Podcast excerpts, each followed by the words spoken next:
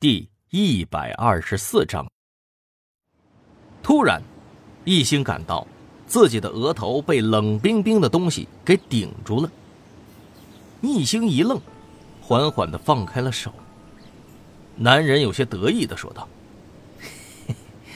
看来你还是得屈服于黑暗呢。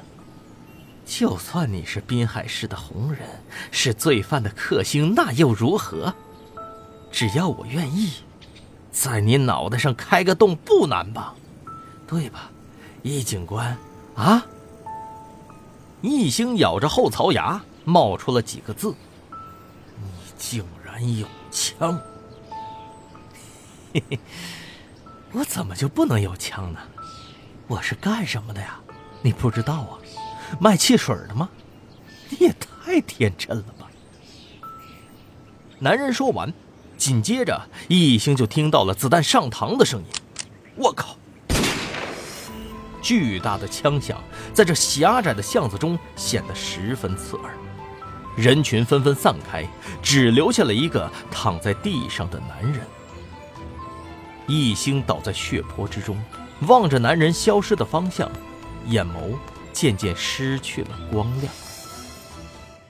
刑侦局特案组。办公室，李明耀正在翻阅文件，忽然桌上老式的电话铃声响了起来。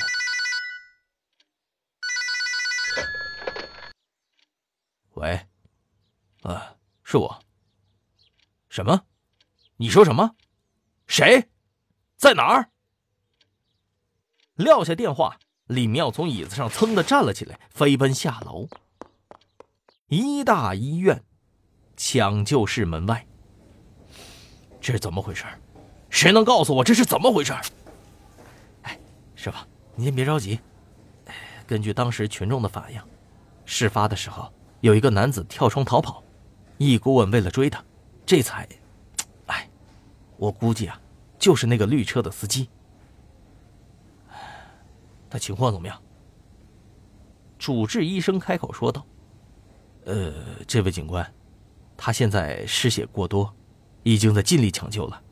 另外，从痕迹和形状来看，应该是枪伤，子弹刚好避开了他的主动脉，射穿了肩膀，所以应该是不至于要命的。哦，对了，他的手里一直攥着这张名片，我觉着可能对你们有用。喏，你们看。李明耀接过了名片，看了一下，是一个会所的经理。枪伤，我知道了。李明耀看了眼手术中的牌子，转头离开。他并非是不关心，而是如果错过了最佳的抓捕时机，这个在闹市开枪的歹徒恐怕就要溜出滨海市了。很快，滨海市各主要路口都多了不少盘查的警察，尤其是各个出城的必经之路都设置了关卡和检查站。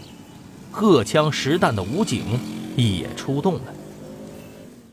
巷子深处的一辆黑色轿车里，一个男人在不断的尝试拨打电话。喂，大哥，我被堵在滨海市里头了，现在条子四处检查，我很危险呢，怎么办呢？哼，你说呢？在闹市区里开枪，你他妈疯了！现在我也没办法跟警察明目张胆的对着干呢。你不会指望我像劫法场似的把你抢出来吧？你自己找一个地方避一避，过了风头再说。哦，对了，什么该说，什么不该说，你自己心里清楚吧？不是，大哥，不是啊，您就把我一个人扔在这儿，我这是袭警啊！那人估计活不长了，我得出去躲躲。无论如何，你你得帮我想想办法呀，大哥。哎，喂，哎，大哥，电话已然挂断了，再打过去，已经不在服务区了。操操操！他愤恨的摔下了手机，用手使劲的砸着方向盘。这他妈的，什么狗屁大哥！他娘的，送死的时候就是我一个人了啊！好处全他妈给你们了。操的，大不了老子他妈不干了。要玩完了，大家一起完蛋。这时候，车窗外有人在敲着玻璃，示意他把窗户摇下来。男人十分的警惕，并没有选择第一时间打开窗户，而是隔着窗子问道：“你是谁？什么事儿？”虽然表面上显得很自然，但是另一只手其实已经摸向了扶手箱里的枪。只见外面的男人戴着口罩，压着鸭舌帽，右手举起了手机，左手指了指屏幕，让他看。屏幕上写了五个字。你是马应吗？车里的男人一愣，点了点头，问道：“哎，你你到底是谁啊？是我大哥派来救我的吗？”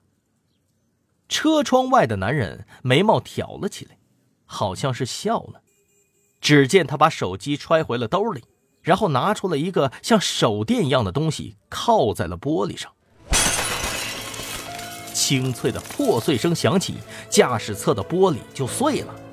没等马应反应过来，男人的左手就已经掐住了他的脖子，咔嚓一声，马应的喉管就被捏碎了。紧接着，脖子弯成了诡异的九十度，脑袋软软的垂在了胸前。第三天。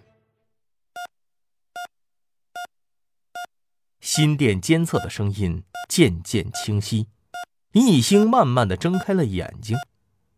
他看了看周围的设备，再看看自己的病号服，理智告诉他，这不是阎王殿。病房里的电视没有关，正在播放着本市的新闻。易星微微侧头看去，只见电视里正在播报着。本台记者最新消息。据六二零枪击案发生以来，滨海市警方高度重视，立即责成特案组全权负责调查。目前，全市已经进入戒备状态第三天，各大交通要点仍有特巡警和武警联合盘查过往车辆。目前，犯罪嫌疑人尚未落网，本台记者将持续关注最新消息。